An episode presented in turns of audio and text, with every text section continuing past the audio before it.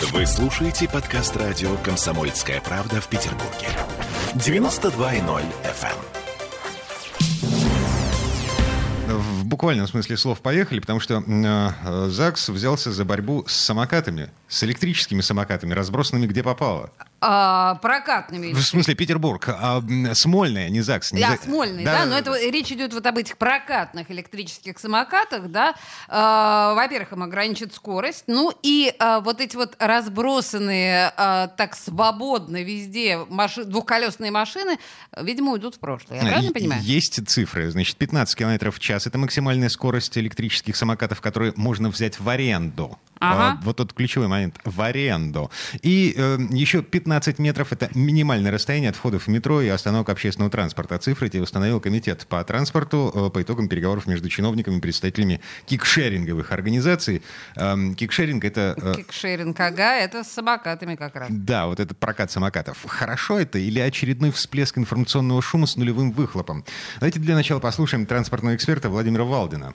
В условиях отсутствия инфраструктуры ездить э, с большими скоростями по тротуарам, э, оно, мягко скажем, небезопасно. Ходят не только молодые и здоровые, ходят и пожилые люди, и люди с колясками, и просто люди, у которых там не очень здоровые ноги. Так что э, уворачиваться от самокатов – это то еще удовольствие. В том случае, если бы у нас была более развитая инфраструктура, вот, наверное, ограничения могли бы быть разными для данного вида транспорта, как, например, сейчас пытаются применять это в Европе. Но это для города это далеко не самая главная задача. У нас э, общественный транспорт обычный, традиционный, находится в полной заднице. Вот разбираться в первую очередь надо с ним. Вот, а это все вот, ну, средства малой мобильности, новые технологии, которые появляются и будут появляться. Да, понятно, что все это дело надо отслеживать, как-то пытаться подстраивать под них городскую среду, но не бросаться из огня до полами.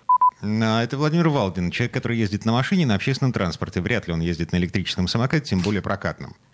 Ну да. А, да, теперь у нас на связи Павел Хусу, представитель Петербургского велосообщества. Посмотрим на эту проблему с немножко другой стороны. Павел, добрый вечер. Так.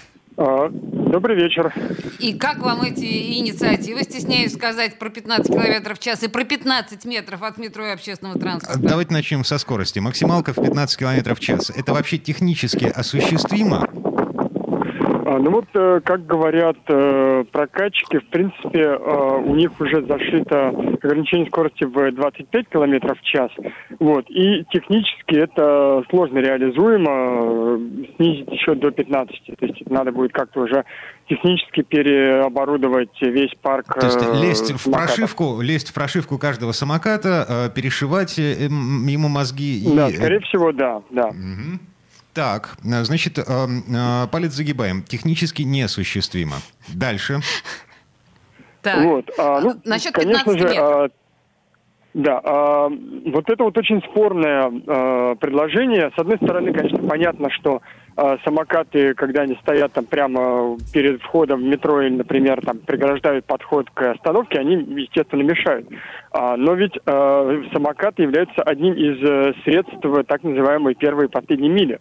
То есть э, средство, на котором человек может, выйдя из дома, доехать до этого самого метро или до остановки общественного транспорта, если он живет э, где-то э, там 15-20 минутах ходьбы вот, от э, станции. Вот. И, соответственно, ну, естественно, у каждого человека хочется ему э, от э, двери до двери доехать, вот, а не э, там Погодите, идти там пять 15 минут метров пройти, и- и- ну, Ну, слушай, правда. нет, не Ну, хочется нет, идти конечно, 15 метров. Да, 15 метров э, пройти это как бы не- небольшая проблема. Вот. Ну, а вопрос возникает в том, где будут э, вот эти станции э, находиться. Например, вот э, что касается, например, перехватывающих парковок около станции метро, которые делаются для автомобилей, они подчас совершенно не э, ну, визуально непонятно, где они. То есть надо смотреть по карте и искать, где же тут вот э, перехватывающая парковка. Вот как бы не получилось так, что с вот этими вот кикшерингами э, та же самая история, что вот давайте вы где-нибудь спрячете ваши э, кикшеринги там за станцией метро, где их никто не будет видеть, и все будут ходить вокруг и думать, господи, куда же мне поставить этот несчастный самокат в 15 метрах? А это потому, что у нас эм, культурная столица, эм, охраняемая ЮНЕСКо, и эм, ничего нельзя делать без согласования к- с, с- с комитетом по охране памятников. А, ну, там, конечно, да, и, и по охране памятников, и метрополитен, у него тоже есть охранные зоны. Вот. А, ну, я все-таки думаю, что а, при желании можно сделать э, остановки возле метро и для велосипедов, и для самокатов, которые будут э, видны, которые не будут мешать проходу а, пассажиров, э, посетителей метро, вот, и э, которые будут при этом э, удобны и понятны и комфортны для всех. Мгм. Так, а, Павел, 30 секунд буквально до конца этой четверти часа. В двух словах, э, как вы оцениваете эм, решение Смольного? А, ну, решение, вопрос. а, с одной стороны, э, это первый шаг, и это хорошо, что начали а, об этом а, говорить и обсуждать. А С другой стороны, пока решение такое половинчатое, то есть вроде бы что-то правильно делать, с другой стороны, не очень э, понятно, что с этой скоростью. Стоит ли ограничивать и возможно ли это сделать? А Я как пешеход э, и как водитель эм, э, машины с двигателем внутреннего сгорания, э, я могу сказать только одно. Ограничивать. И 15 километров в час это Да, слишком много. по тебе вообще запретить к чертовой матери. Павел Хусу, представитель велосообщества Петербургского, был у нас на связи. Темы дня.